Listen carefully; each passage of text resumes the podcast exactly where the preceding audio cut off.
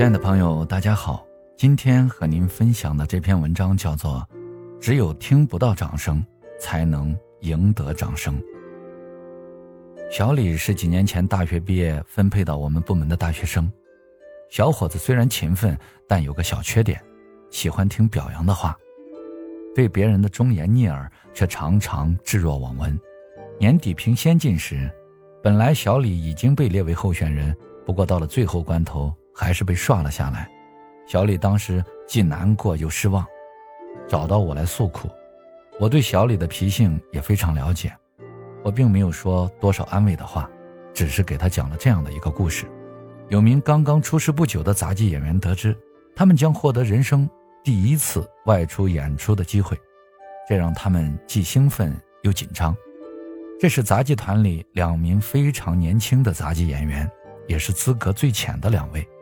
不过，由于他们刻苦训练，早早便对自己表演的项目熟稔于心，深得师傅的喜爱。这次师傅终于给了他们第一次登台表演的机会。他们知道机会来之不易，每一天两人都比以前更要刻苦地训练着。终于到了演出的时间，这两名杂技演员表演了他们的拿手绝活——抖杠。只见男演员轻身一跃，便跃上了细长的竹竿，随即他的同伴一位身材娇小的女杂技演员也像燕子一样跃上了竹竿。他们开始在细细的竹竿上做各种惊险的动作。随着竹竿的抖动幅度越来越大，两位杂技演员跳起来的高度也越来越高，观众的神经都紧紧地绷着。很快，他们两个开始在空中一个接一个地翻着跟头，像……两只跳动的蜻蜓飞旋在竹林间一样，随着竹竿抖动加大，演员们翻的跟头也越来越多，一个、两个、三个。突然，一个倒翻，女演员稳稳地坐在了另外一只竹竿上的男演员的肩上。